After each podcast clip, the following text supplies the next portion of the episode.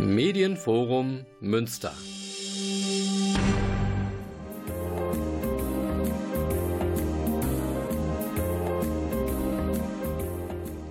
Der Lesewurm. Neues vom Buch- und Hörbuchmarkt. Präsentiert von Volker Stephan.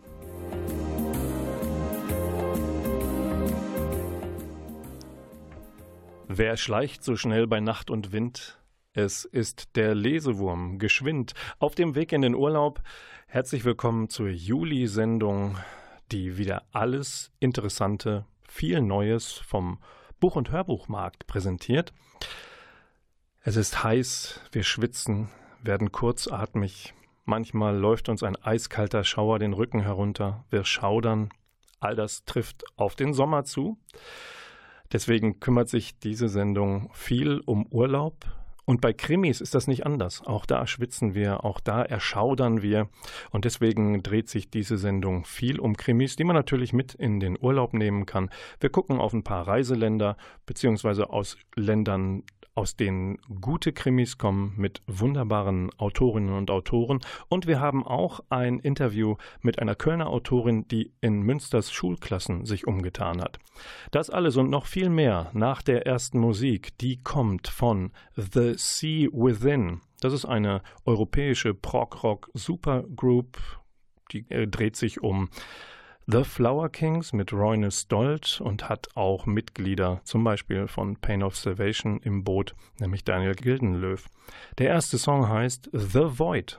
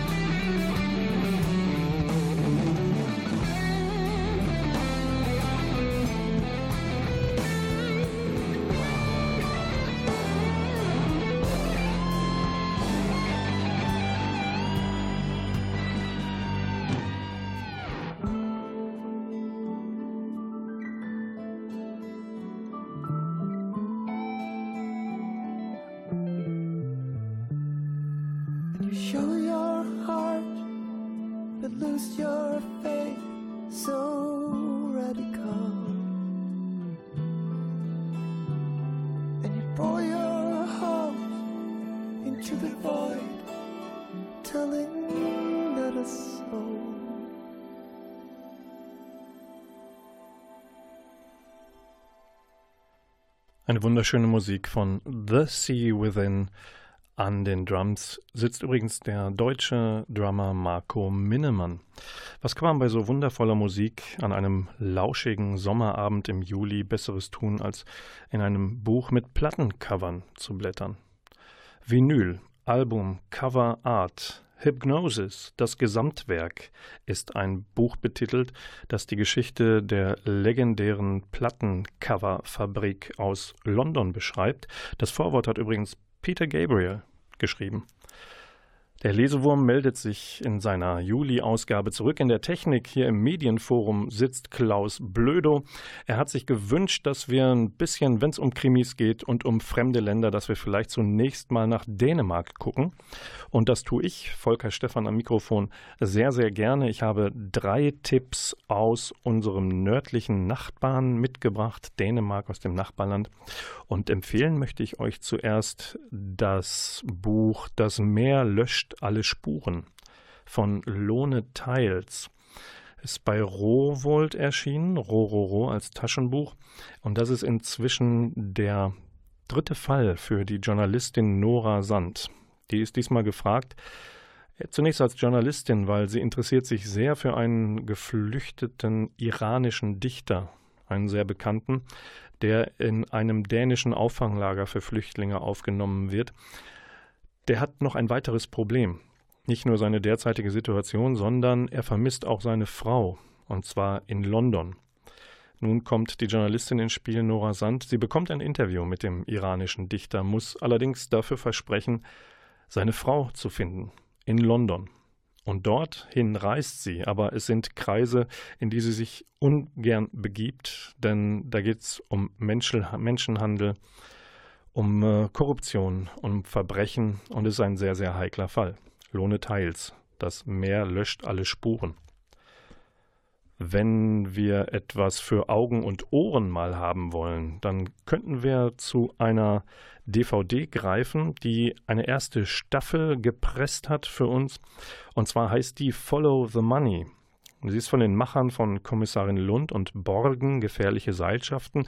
Das sind sehr, sehr gute dänische Produktionen gewesen, die immer mit Politik zu tun haben und mit Machenschaften dahinter. Und diesmal gibt es in diesem neuen dänischen Stoff eine wunderbare Zusammenkunft von Profit und Gier, von Menschen, die für das Gute stehen, nämlich ein Kriminalkommissar, der muss zunächst untersuchen, warum jemand im Zusammenhang mit einem Windkraftprojekt umgekommen ist. Daraus entwickeln sich 580 Minuten Hochspannung entlang der Abgründe der Finanzwelt. Erschienen ist diese DVD mit 580 Minuten Spielzeit, wie gesagt, bei Edel. Wo wir schon ein wenig politisch sind, machen wir doch mal eben einen Schlenker zum Berliner Hirnkost Verlag. Der hat gerade ein kleines, aber durchaus wichtiges Buch herausgebracht mit dem Titel Unsere Antwort, die AfD und wir, mit dem Untertitel Schriftstellerinnen und Schriftsteller und der Rechtspopulismus. Unsere Antwort formulieren die Schriftstellerinnen darin auf eine Erklärung, die auch der Schriftsteller Uwe Tellkamp unterzeichnet hatte. Das war eine gemeinsame Erklärung von Rechtsintellektuellen, die sich mit der behaupteten Masseneinwanderung und dem Verlust der deutschen Kultur äh, beschäftigt. Und Schriftstellerinnen und Schriftsteller haben sich überlegt, was können sie als Antwort darauf geben und haben ihrerseits am 29. März 2018 einen Aufruf zur Verteidigung der Menschenrechte veröffentlicht. Und der Berliner Verleger Klaus Farin hat viele dieser Schriftstellerinnen für dieses Buchprojekt versammelt. Es gibt Essays, es gibt Debatten, es gibt Transkripte von Diskussionen und einige der in diesem Büchlein vertretenen Menschen sind zum Beispiel Zoe Beck, Rudolf Bauer, Lena Falkenhagen oder auch Nina George. Ein wichtiges Buch zum Thema wie kann Literatur, wie können Schriftstellerinnen sich für die Menschenrechte einsetzen und für eine gesunde Debattenkultur in Deutschland. Wir machen weiter mit einer kleinen Musik und zwar spielen wir jetzt von der britischen Prog-Rock-Band Haken den Song In Memoriam. Der kommt vom ersten Live-Album, das auch live betitelt ist. Dieses Album kommt nach vier Studioalben gerade frisch auf den Markt und viel Spaß mit dem Song In Memoriam.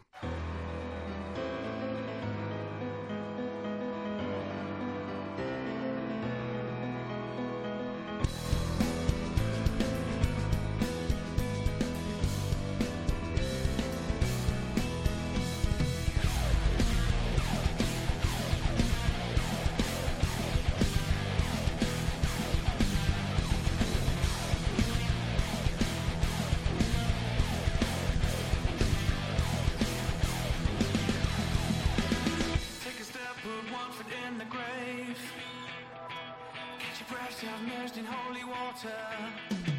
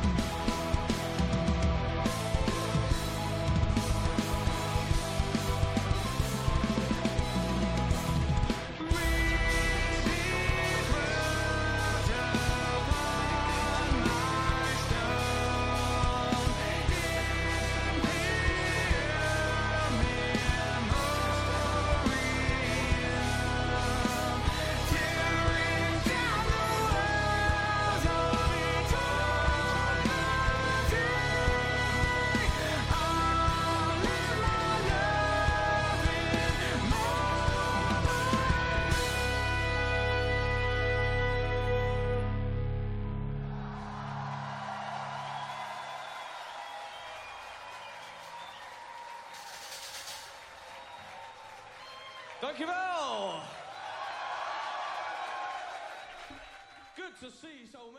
Live-Musik von Haken, einer englischen Progressive Metal Band.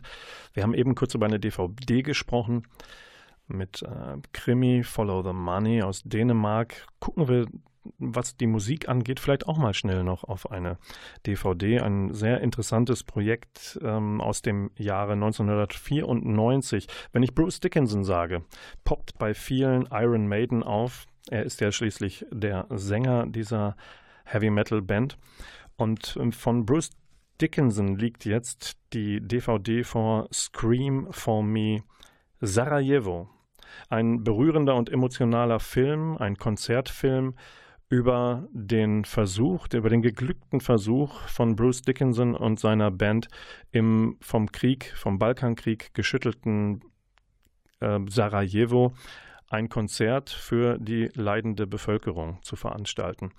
Wie das klappen konnte, welchen Gefahren sich die Musiker und alle Helfershelfer ausgesetzt haben und wie glücklich die Menschen im damaligen Jugoslawien waren, dass eine Band sich um ihr Schicksal kümmert auf diese Art und Weise. Das liegt also jetzt als DVD vor. Sehr zu empfehlen, Musik und politischer Zusammenhang. Wir sind zurück in der Juli-Ausgabe des Lesewurms und kümmern uns um Urlaub, um Urlaubsländer und gucken mal nach Italien, was denn da der Krimimarkt aktuell so hergibt. Und Aufsehen erregt gerade Carlo Bonini mit seinem Thriller ACAP All Cops Are Bastards. Erschienen ist es beim Folio Verlag und Bonini ist jetzt kein Unbekannter. Er ist Jurist und Investigativjournalist und schreibt gerne gute Thriller mit sehr, sehr plastischem, wirklichem Hintergrund. Auch in diesem Fall von All Cops Are Bastards ist es nicht anders. In diesem Thriller wird nichts ausgelassen, von Hooligans über die Müllmafia in Neapel bis hin zu Neonazis. Jedes drückende italienische Problem dieser Tage wird darin benannt, auch Gewalt gegen Migranten. Mittendrin in all diesem Kuddelmuddel ist eine Einheit der italienischen Polizei, die selbst nicht ganz koscher ist. Sie nennt sich Cellerini.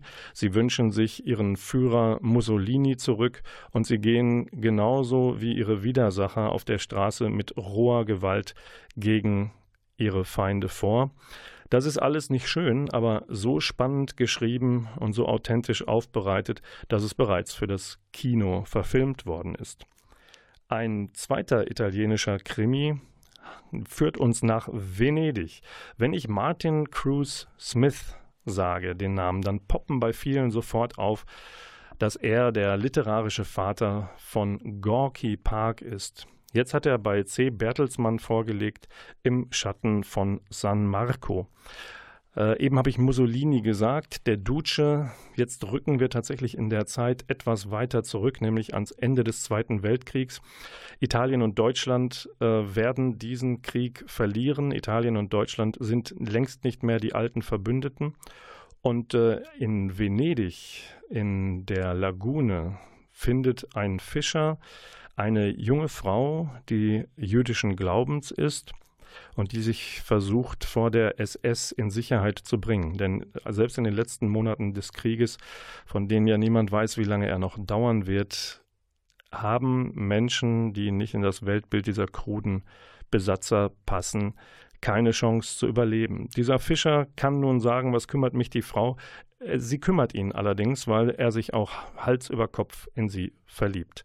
Und dass das keine ungefährliche Geschichte ist, sie zu versuchen zu retten, das können wir uns denken. Martin Cruz Smith, der Altmeister des Krimis, hat das wunderbar beschrieben. Italien zum dritten und letzten. Wir gucken direkt nach Neapel zu Kommissar Franco de Santis. Der hat seinen ersten Fall zu lösen. Er muss den angeblichen Freitod eines Gemeindepfarrers aufklären. Er möchte das. Sein direkter Vorgesetzter möchte das nicht. So muss er mehr oder weniger inkognito ermitteln. Ein guter Freund hilft ihm dabei. Allerdings führt das natürlich in die Welt des organisierten Verbrechens und da ist es auch nicht ungefährlich, nach der Wahrheit zu suchen. Das Ganze stammt aus der Feder von Fabio Paretta und ist im Penguin Verlag erschienen. Zu Fabio Paretta muss man eins sagen, das ist ein italienisches Pseudonym. Der junge Mann ist deutscher Autor, lebt aber in Italien, ist mit einer Italienerin verheiratet und kennt sich also sehr gut aus. Das war unser kleiner Urlaubskrimi-Ausflug nach Italien. Wir gehen musikalisch weiter in die USA und hören jetzt den Song Pale Fire von Fates Warning, ebenfalls von einem Live-Album. Das heißt Live Over Europe von der vergangenen Tour. Und wenn dieses gute Musikstückchen zu Ende gespielt ist, hören wir ein Interview mit der Autorin Anja Fröhlich über ihre Lesereise nach Münster.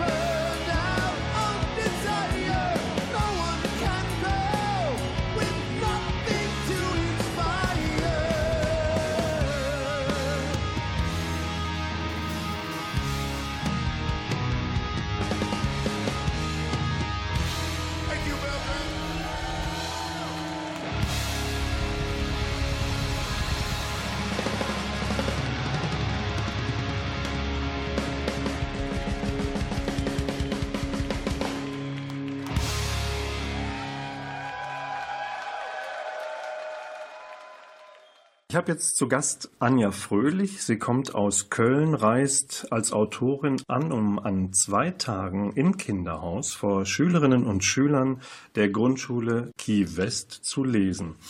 Anja Fröhlich, was treibt Sie nach Münster, wenn es nicht der Reichtum ist, der sich vielleicht damit verdienen lässt?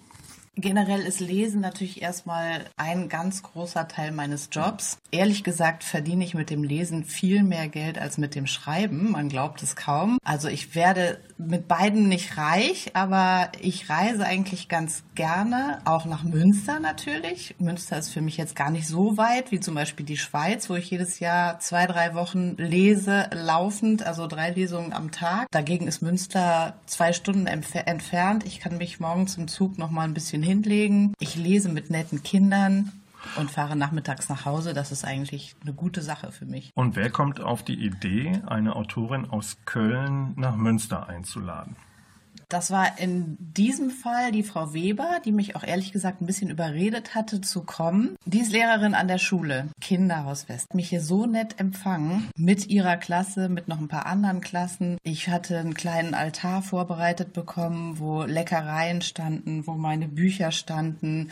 Von daher bin ich super gerne nach Münster gekommen. Was fällt Ihnen eigentlich leichter, Bücher für junges Publikum zu schreiben oder für das Erwachsene? Ich kann es gar nicht mehr so richtig gut vergleichen vergleichen, weil ich vor über 20 Jahren habe ich mal einen Roman geschrieben. Der ist mir nicht schwer, nicht leicht gefallen, aber ich habe gedacht, bevor der zweite Roman kommt, schreibe ich zwischendurch mal ein Kinderbuch. Das erschien mir leichter und wollte dann mit dem zweiten Roman starten. Jetzt lief das aber mit dem Kinderbuch so gut und wie gesagt, man wird nicht reich, man wartet sofort auf den nächsten Auftrag. Der kam im Kinderbuchbereich auch sofort. Den zweiten Roman hätte ich komplett nochmal schreiben müssen, bevor er genommen worden wäre oder eben auch nicht. Und von daher bin ich jetzt seit 20 Jahren bei den Kinder- und Jugendbüchern geblieben. Ich finde es nicht so leicht, wie man denkt, weil man ja wirklich auf ein ganz bestimmtes Alter schreiben muss. Also ich habe Bücher ab 5, ab 6, ab 8, ab 10, ab 12 und die differenzieren das ganz genau in den Verlagen. Bitte schreib mir diesmal eins ab 11 und ich muss wirklich die Sprache der Elfjährigen und die Denke der Elfjährigen treffen, finde ich schwer. Wie kann das funktionieren? Wenn Sie selber nicht mehr elf Jahre alt sind, sich in dieses Alter hineinzudenken? Wie geht das? Bisschen ist natürlich jetzt auch Erfahrung inzwischen. Ich schöpfe quasi aus mir selber heraus und ich schöpfe auch ein bisschen aus meinem Sohn heraus. Der zwar inzwischen wird er jetzt 23, aber der hat natürlich alle diese Stadien nochmal mit mir zusammen durchlaufen. Ich habe da unglaublich viel abgeguckt in der Zeit. Ich habe immer noch Freundinnen, die auch jüngere Kinder haben, weil man ja heutzutage auch mit 40 noch plötzlich ein Kind bekommt bekommt. Da gucke ich auch unglaublich viel ab, wenn ich ehrlich bin. Und dann natürlich andere Kinderbücher, Kinderfilme und so weiter und so fort. Also man lebt ja nicht so irgendwie aus dem hohlen Bauch heraus, sondern man ist ja umgeben von Dingen, die einen inspirieren und die man so ein bisschen auch klaut, wenn ich ehrlich bin. Ihr Sohn heißt nicht zufällig Julian? Der heißt Leon Julian, mein Sohn. Da sind wir also bei dem Bezug zu einer ihrer Hauptfiguren aus äh, einer Kinderbuchreihe, darf ich vielleicht sagen. Julian ist eine Figur, die von Anja Fröhlich, der Autorin, mit der ich heute spreche, äh, ins Weltall geschickt wird. Julian geht auch auf Weltreise in einem der Bücher. Was nehmen Sie eigentlich persönlich von Ihrer eigenen Weltreise von Köln nach Münster wieder mit zurück in die rheinische Heimat? Münster ist natürlich eine ganz eigene Welt und von daher ist es auch eine kleine Weltreise in eine andere Welt für mich gewesen. Ich war schon mal hier zu diesen tollen Skulpturen Tagen, Projekten. Und diese Welt hier war in dieser kleinen Stadtbibliothek, die mal unter Wasser stand und von daher ganz neu aufgebaut werden konnte. Die ist eigentlich ganz schick und schön und ich nehme mit, dass ich sehr positiv überrascht wurde von den Kindern. Ich weiß ja, wenn ich irgendwo ankomme, nie, was mich erwartet. Manchmal sind ganz viele Kinder in der Klasse, die mich kaum verstehen oder die sehr unruhig sind. Hier waren auch Erst- und Zweitklässler. Erst- und Zweitklässler schaffen es meistens gar nicht, eine ganze Stunde ruhig zu sitzen. Die Kinder hier, hatte ich das Gefühl, waren total aufgeschlossen, relativ ruhig, haben mir ganz viele Fragen gestellt. Jeder auf seine seinem Niveau hat irgendwie das Äußerste aus sich rausgeholt. Das hat mich echt positiv überrascht hier. Vielen Dank. Das war mein Gespräch mit Anja Fröhlich, einer Kölner Autorin, die auf Einladung der Grundschule Kinderhaus West in der Stadtteilbibliothek in Kinderhaus vor Erst- bis Viertklässlern gelesen hat. Vielen Dank fürs Gespräch. Danke Ihnen auch.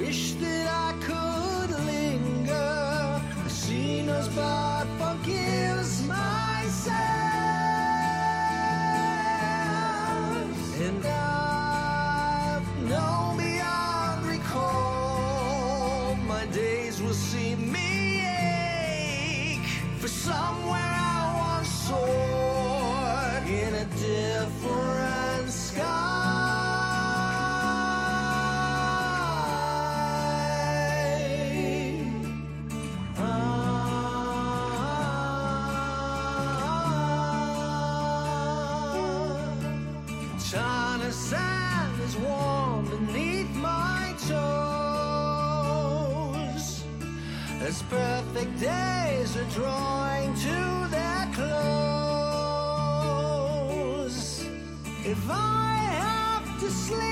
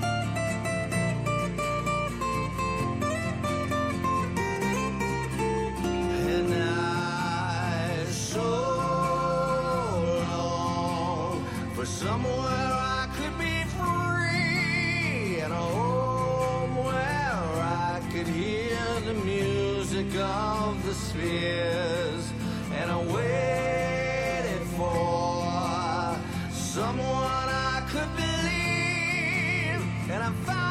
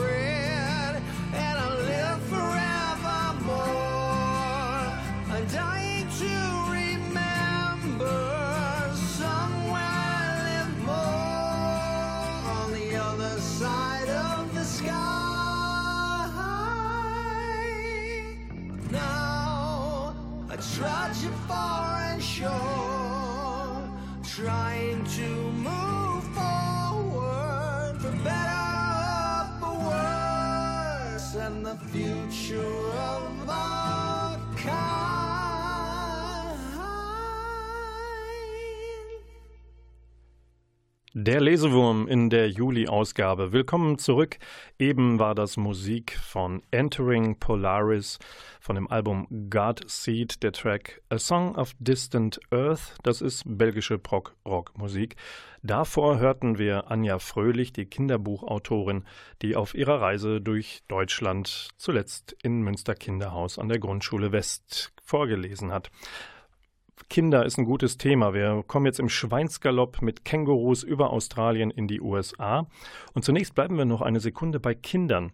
Denn wir haben auch ein Hörbuch im Angebot, was Marc-Uwe Kling verfasst und eingesprochen hat, sein eigenes Buch.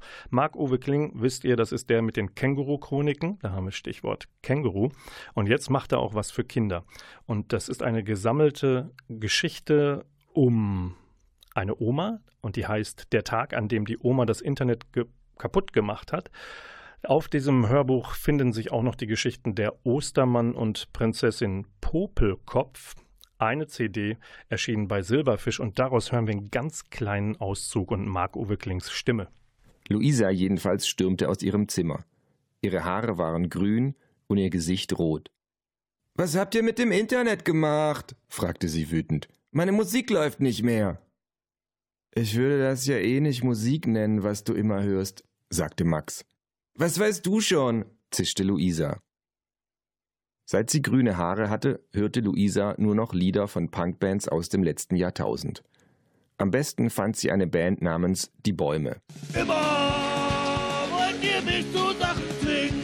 Zum Beispiel sagt ihr immer, hör endlich auf zu singen, hör auf zu singen. Max meinte, dass die gar keine Musik machen würden, sondern nur Krach. Und singen würden sie auch nicht. Stattdessen würden sie einfach nur brüllend mitteilen, was ihnen alles nicht gefällt. Deswegen meinte Max, hätte sich die Band lieber die Babys nennen sollen.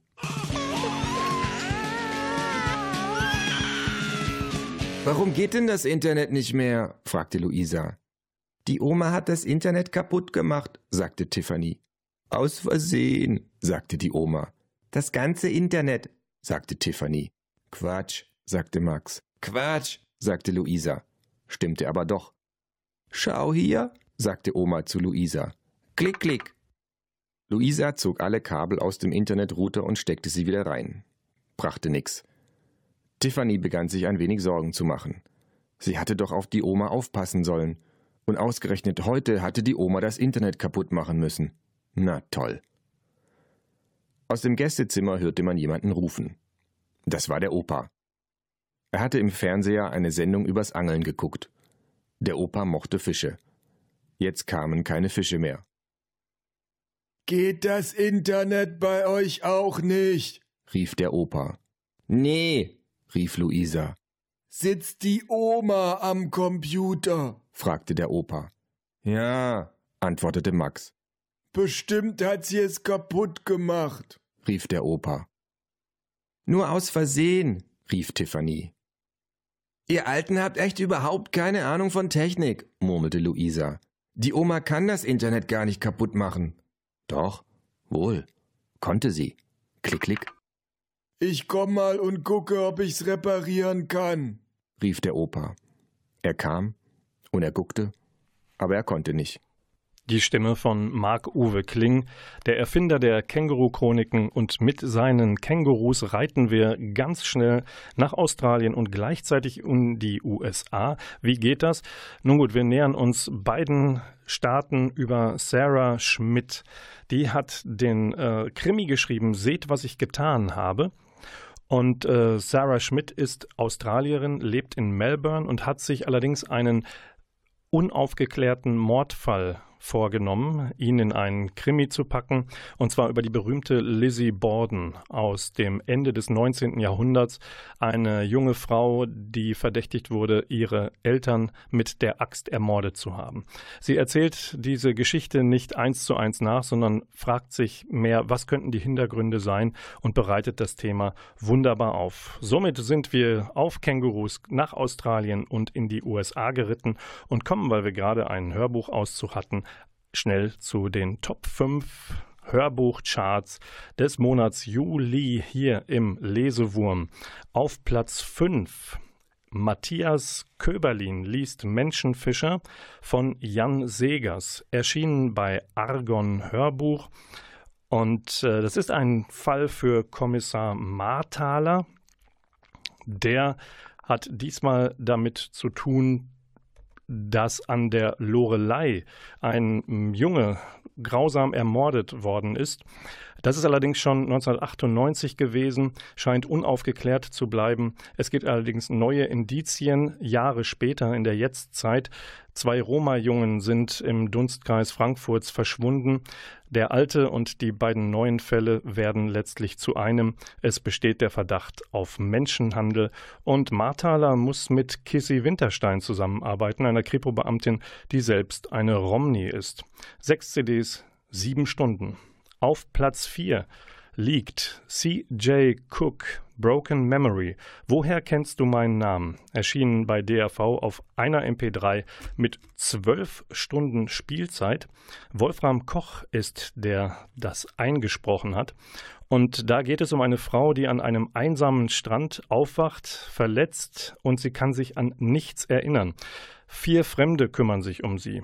Allerdings haben die wohl Dreck am Stecken.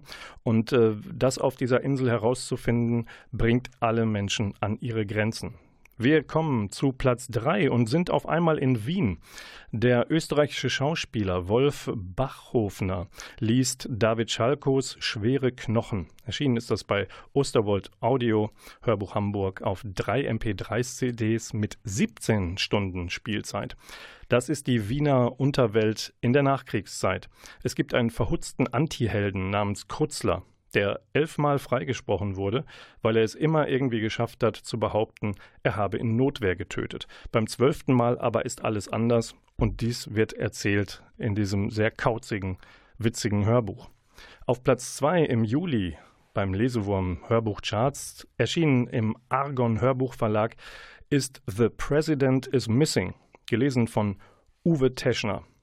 Und jetzt wird es interessant. Das Ganze stammt aus der Feder des Autoren James Patterson, der an sich ist schon für gute Krimis bekannt. An seiner Seite hatte er allerdings diesmal Bill Clinton. Ihr erinnert euch, der war mal Präsident der USA. Ich will gar nicht wissen, was im Oval Office alles abgelaufen ist. Von 93 bis 2001 war er der mächtigste Mann der Welt. Und in dieser Geschichte, von Uwe Teschner gelesen, steht dem US-Präsidenten das Wasser bis zum Hals einem fiktiven natürlich. Er will ein Attentat in den USA unbedingt verhindern und trifft sich dafür heimlich mit dem größten Halunken, den die westliche Welt kennt, einem Terroristenführer. Das soll nicht herauskommen, tut es aber. Der US-Präsident sieht keine andere Chance, als das Übel abzuwenden, indem er untertaucht und versucht, als verschwundener US-Präsident die Welt zu retten. Auf Platz 1 im Juli erschienen im Audioverlag der neue Jean-Luc Banalek. Ihr wisst Bescheid, Gerd Warmeling liest wieder Bretonische Geheimnisse, Kommissar Dupins siebter Fall. Auf neun CDs mit elf Stunden Spielzeit gibt es den nächsten Fall, den Kommissar Dupin in einem Betriebsausflug lösen muss. Der arme Kerl hat noch nicht mal Zeit für Muße, sondern findet auch dort einen Toten, einen Experten, der alles weiß um den legendenumrankten König Artus. Und wir hören kurz rein und Dupin findet diesen Experten in unerwarteter Position. Monsieur Cadieu? Dupin war wieder an der Tür. Er rief noch einmal lauter als eben. Vor allem rief er ungeduldiger: Ich bin hier unten! Mit diesen Worten lief er durch den schmalen Gang und nahm die Stufen. Hallo? Kurz darauf stand Dupin in einem großen Raum, der Küche und Wohnzimmer in einem war. Trotz des sonnigen Tages draußen herrschte hier Zwielicht. Dennoch war er deutlich zu sehen. Der Mann auf dem hellen Steinboden, in einer gewaltigen Blutlache. Mit einem Satz kniete Dupin neben ihm. Hallo? Hallo, Monsieur, hören Sie mich? Keine Reaktion. Er fühlte am Hals nach dem Puls. Nichts. Auch die Körpertemperatur war niedriger als normal. So ein Scheiß! Es hatte eher wütend als entsetzt geklungen. Im nächsten Moment stand Dupin wieder, das Handy in der Hand. Service d'aide médicale urgente? meldete sich die Stimme eines Mannes. Kommissar Dupin, Kommissariat Concarneau. Ein niedergeschossener Mann, Très Oranteuc, im Manoir von Fabien Cadieu. Wenn Sie in den Ort fahren, dann. Wir kommen aus Ploermel. Wir kennen uns aus. Wie ist der Zustand? Vitalfunktionen? Kein Puls, keine wahrnehmbare Atmung. Gesunkene Körpertemperatur. Tot vermutlich. Wie viele Einschüsse und wo? In der Magengegend. Dupin hob vorsichtig das Polohemd an. Es hatte sich mit Blut vollgesogen. Zwei, zwei Schusswunden. Das war Platz 1 der Hörbuchcharts im Lesewurm. Der Lesewurm kriecht jetzt ganz langsam wieder aus euren Gehörgängen und verabschiedet sich aber nur für vier Wochen in den Sommerschlaf. Nicht ohne euch auf zwei interessante Veranstaltungen hinzuweisen. Und zwar gibt es am Freitag, 27. Juli ab 21 Uhr im Schrebergarten von Wilm Weppelmann in der Freien Gartenakademie eine interessante Lesung aus dem Mondgarten mit Carsten Bender, Schauspieler, Sprecher. Das Ganze läuft unter dem Motto von verlorenen Gärten. Und dann gibt es noch Musik, und zwar in Münsters Friedenszwillingsstadt, wenn ihr so wollt, in Osnabrück. Da findet am 10. August das Schlossgarten Open Air statt, mit Bands, die auch in Münster häufig aufgetreten sind, zum Beispiel die Donuts. Hauptact ist Dropkick Murphys und dann sind auch noch die guten alten Folker von Fiddler's Green dabei. Das war die Juli-Ausgabe des Lesewurms mit Krimis, aus vielen verschiedenen Staaten. Ein paar Urlaubstipps vielleicht dabei und wir hören uns wieder. Der Klaus Blödo in der Technik, braun gebrannt hoffe ich, und Volker Stephan am Mikrofon am zweiten Samstag im August. Das ist der 11. August, 20.04 Uhr hier auf 95,4 MHz oder im Kabel 91,2. Danke fürs Zuhören. Passt auf, reibt euch ein. Auch Lesewürmer können Sonnenbrand kriegen. Wir hören uns im August wieder. Tschüss und schönen Abend.